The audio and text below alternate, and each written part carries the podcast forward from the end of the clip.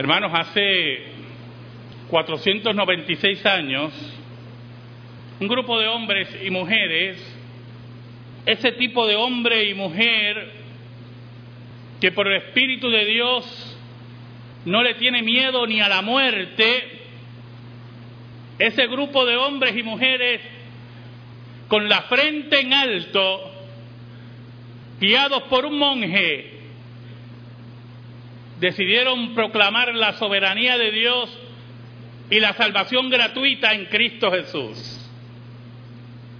Que no se diga hoy, que no se diga hoy que en una isla del Caribe no existen también ese grupo de hombres y mujeres que mirando al pasado, con esperanza del futuro, proclamen el mismo mensaje que cambió Europa y la vida del mundo, basado solamente en el poder de la palabra de Dios. Yo creo que me acompañen a Romanos capítulo 5, versículos del 1 al 2. Justificados pues por la fe, tenemos paz para con Dios por medio de nuestro Señor Jesucristo, por quien también tenemos entrada por la fe a esta gracia en la cual estamos firmes y nos gloriamos en la esperanza de la gloria de Dios. Oramos. Dios bueno y Dios verdadero, venimos ante ti en el nombre de Jesucristo, nuestro Salvador y Rey, para darte gracias. Muchas gracias porque en tu soberana voluntad nos permites a nosotros, pecadores, en esta hora exponer tu palabra. Escóndenos bajo la sombra de la cruz y que tú seas proclamado. Perdona nuestros pecados. Sabemos que tú eres fiel, aunque nosotros seamos infieles. Guíanos, Señor, para que tu palabra eterna, por el Espíritu de Dios, llegue al corazón de tu pueblo, que convierta, que sane, que cure, que levante, que dé ánimo, que dé amonestación. Y sabemos que solamente eso ocurre en los tuyos. Que los tuyos, Señor, tengan el valor perenne, eterno, de ser testigos, mártires por el Evangelio de Cristo. Por Cristo Jesús oramos. Amén. Y amén. ¿Sabe, hermano? Yo le puse de título a mi sermón El escándalo de la gracia. Porque hace 496 años Roma se escandalizó con un monje. Ese monje que decidió enfrentar la autoridad posiblemente para ellos eterna de una iglesia corrupta y de un papado interesado solamente en su basílica. Un monje que con el valor del Espíritu de Dios, posiblemente buscando una reconciliación dentro de su propia iglesia, era llamado por Dios a proclamar el Evangelio eterno de la gracia que escandalizó a todo el mundo conocido. Lo que no sospechaba ese monje eran dos cosas. Número uno, que la reconciliación que intentaba hacer iba a ser el tumulto que Dios iba a implantar. Y número dos, que todavía en Europa habían siete mil rodillas que no se habían doblado ante los baales de Roma. Pero no era solamente la forma de quitar poder, la forma de elegirse como otro líder espiritual, sino era el cambio, el escándalo de la gracia, porque ese monje descubre en su lectura profunda de la Escritura, en su búsqueda de paz, en su búsqueda de paz. La gracia y la justificación que solamente Dios puede dar en Jesucristo. Él se sentía en guerra con Dios. Él llegó a odiar ese Dios, como decía. Llegó a odiar la palabra justicia. Llegó a odiar todas las prácticas que no lo podían dirigir a acercarse a Dios como él entendía que en la escritura se decía. Llegó a odiar su forma de vida. Estuvo triste, angustiado, pero cuando la palabra de Dios llegó a su vida, la palabra que nos trae paz, la palabra que revoluciona la vida de aquellos que Dios ha señalado, ese día el doctor Lutero entendió cuán grande era el amor de Dios. ¿Sabe algo? Empezó muy tímido. Fue un predicador tenue al principio, pero se encontró con un enemigo tenaz, dispuesto a asesinarlo, dispuesto a sacarlo del medio, dispuesto, como dicen en nuestro país, ¿verdad? Como dicen los muchachos en nuestro país, o los hombres violentos y las mujeres violentas, porque también los he oído, dispuesto a arrancarle la cabeza ¿Y sabe algo? Lutero decidió seguir hacia adelante con el escándalo de la gracia, porque la gracia y el mensaje de Dios había llegado hasta lo más profundo de su vida, había encontrado la perla de gran precio, y cuando usted encuentra la perla de gran precio, no le importa lo que pueda ocurrir con su vida. El versículo 1 dice, justificados pues por la fe, tenemos paz para con Dios por medio de nuestro Señor Jesucristo. Nuevamente se encontraba con la palabra justificado, justicia. La palabra justicia, que significa dar a cada cual lo que merece, Lutero encuentra en él una maravilla que no había visto antes porque estaba entenebrecido en las mentiras de Roma. Y allí entendió que no importando su vida, no importando cuántas veces cayera y se levantaba, no importando cuántas veces su alma estaba herida, era la hora de mirar al Gólgota donde su justificación había sido llevada a cabo. Pero cuando Lutero se miraba, seguía siendo un pecador. Hay de aquellos de ustedes que se mira y cree que ya está justo. Hay de aquellos de ustedes que se miran y creen que ya pudieron cumplir la ley de Dios con sus obras. Usted ha rechazado el Gólgota y ha hecho un intercambio muy pobre, de China por botella,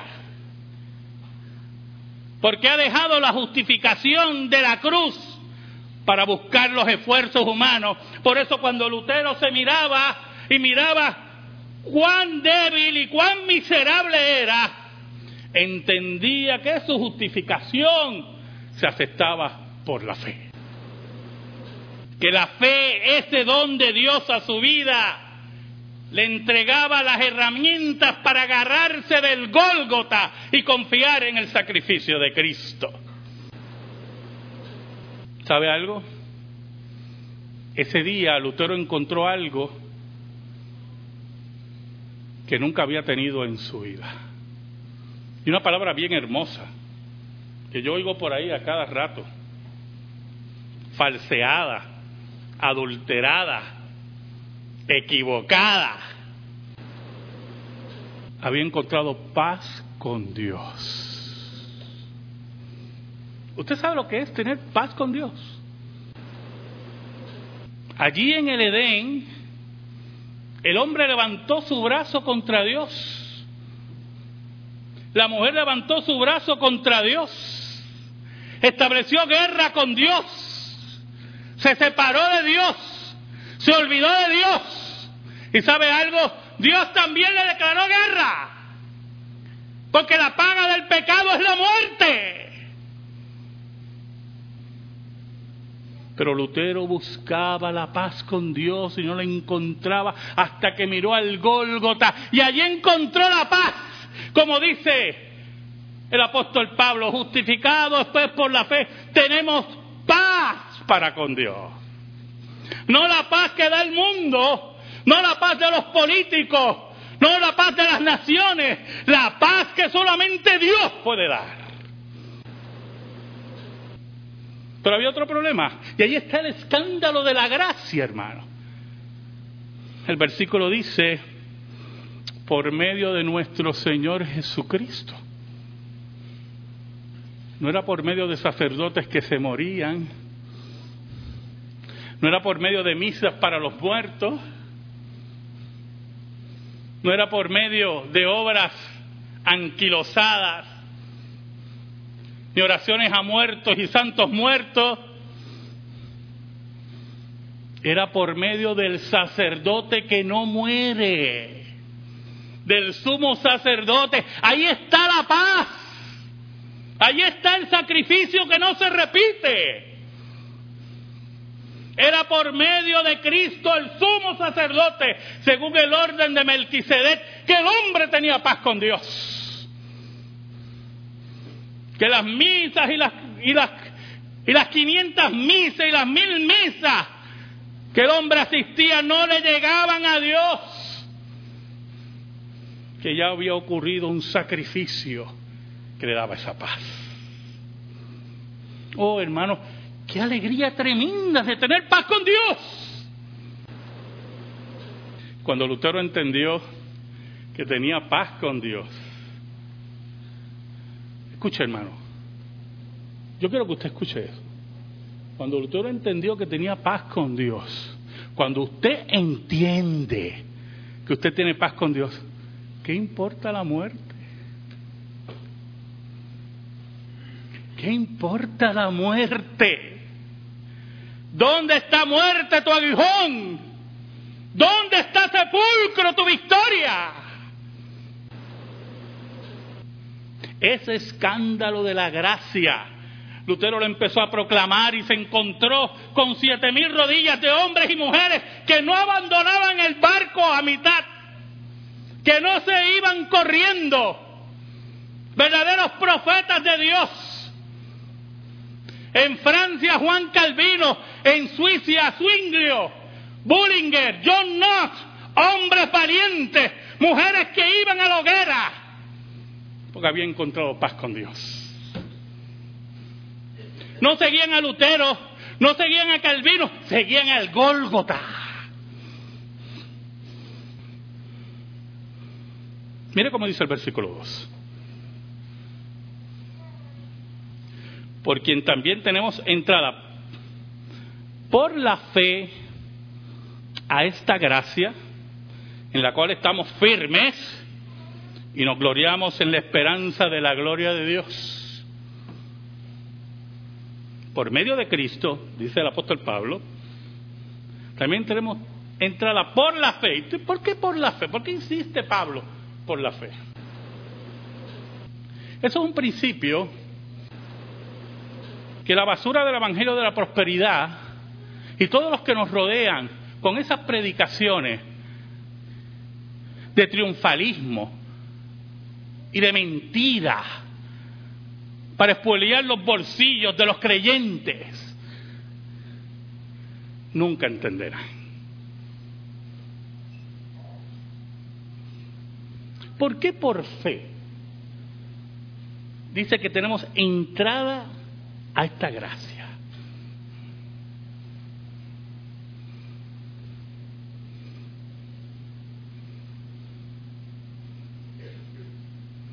¿Sabe, hermano? Que el Señor no lo quiera. Pero vas a salir de aquí ahorita. Vamos a bajar, vamos a celebrar, vamos a compartir. Y mañana te esperan los mismos problemas, ¿oye? Posiblemente una enfermedad de un familiar que tú amas mucho. Posiblemente no tienes dinero para pagar la casa. Posiblemente no tienes trabajo. Posiblemente estás bollante, pero tienes tantas presiones en ese trabajo que desearía estar pobre.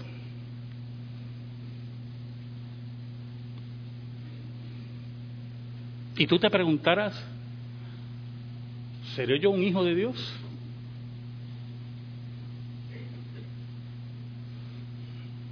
¿Sabe algo, hermano?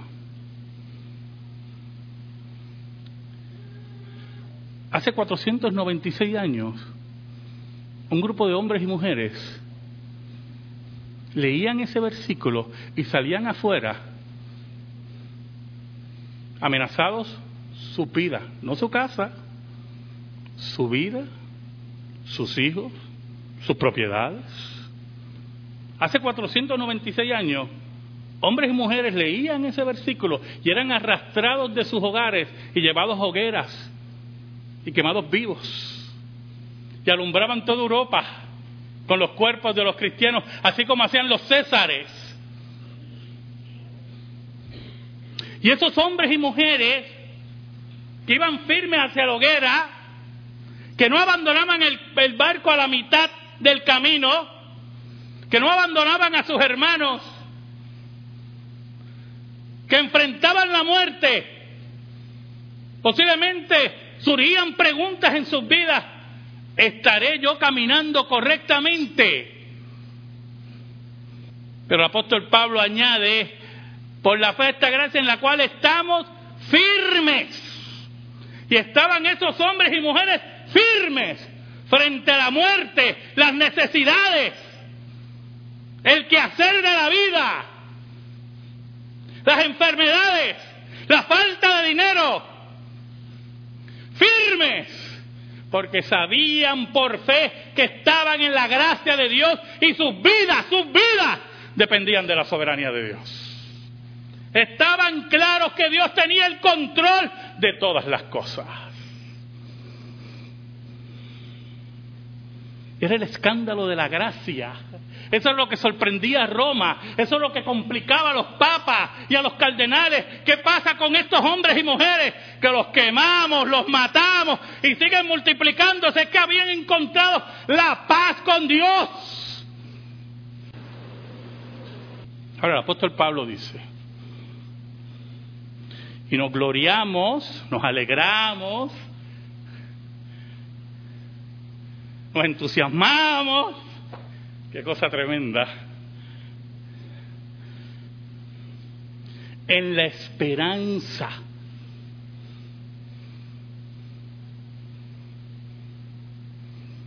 ¿Usted sabe lo que es una falsa esperanza? Es lo peor que le puede pasar a un ser humano. Que usted crea que va a ocurrir algo y los que están alrededor de usted saben que no va a ocurrir. ¿Saben? En una ocasión yo visité a un enfermo. Los enfermos terminales pasan por diferentes etapas. Y ese enfermo estaba en la etapa de negociación con Dios. Y yo llegué para orar por él y platicar con él. Ya él estaba condenado a muerte. Y él con dificultad me decía en su cama que él sabía que Dios lo iba a levantar de allí, escuche, porque iba a ser un testimonio tremendo. Esa es la negociación, ¿verdad? El acuerdo. Tú me levantas y yo soy un testimonio tremendo. Una imagen muy triste, yo hermano. En un momento, la conversación, dice, me voy a levantar. Entonces yo me preocupé, pues yo era capellán, no era médico. Pero había una vecina que lo ayudaba a levantarse. Y se levantaba y me decía, ¿viste cómo puedo caminar? Y mi corazón se arrugaba, hermano. Porque la falsa esperanza tocaba sus puertas y él la abrazaba.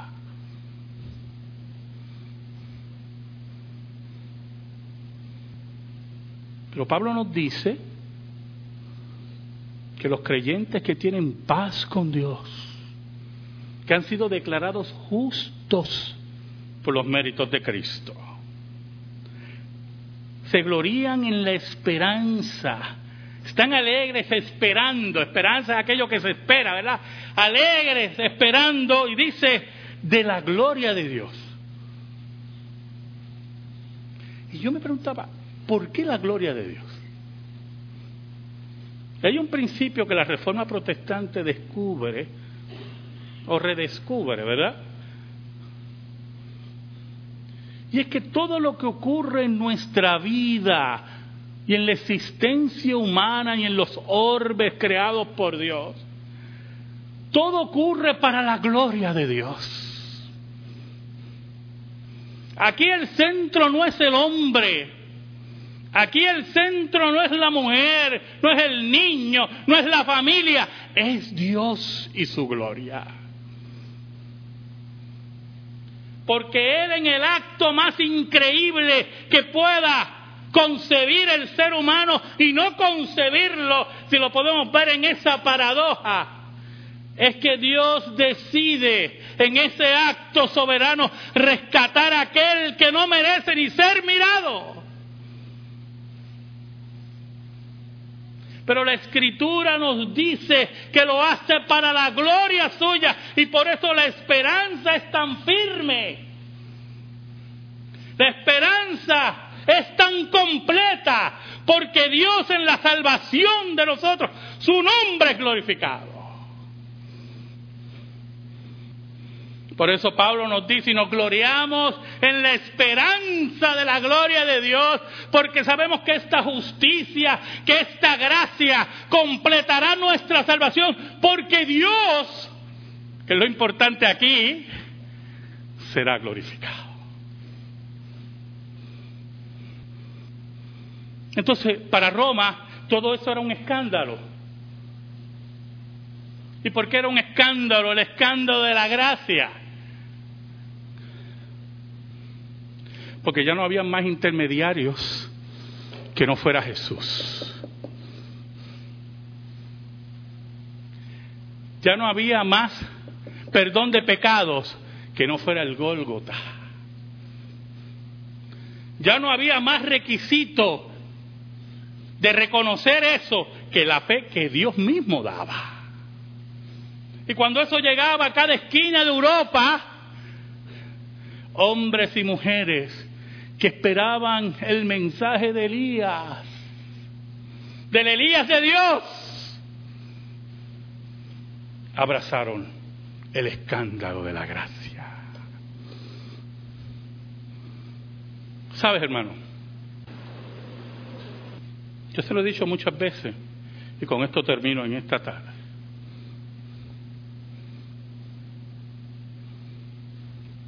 Yo siempre me preguntaba cuando conocí a Jesús, o él me conoció a mí, como dice el apóstol Pablo.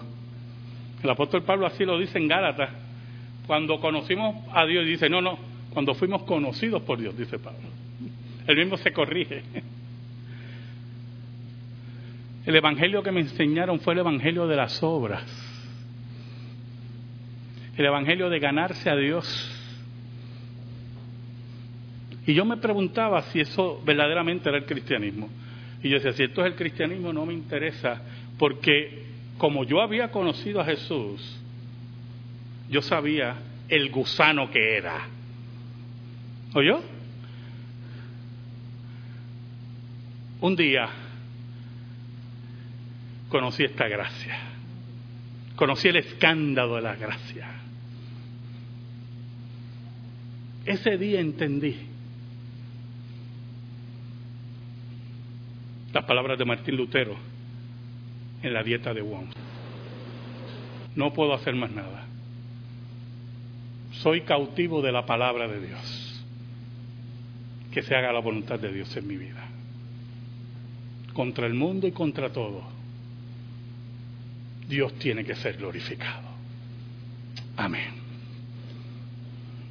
Gracias te damos, Señor, por tu palabra eterna que no se equivoca. Te pedimos, Señor, en el nombre de Cristo, que esa palabra esté en nuestros corazones. Por Cristo Jesús. Amén. Y amén. Estamos en silencio, hermano.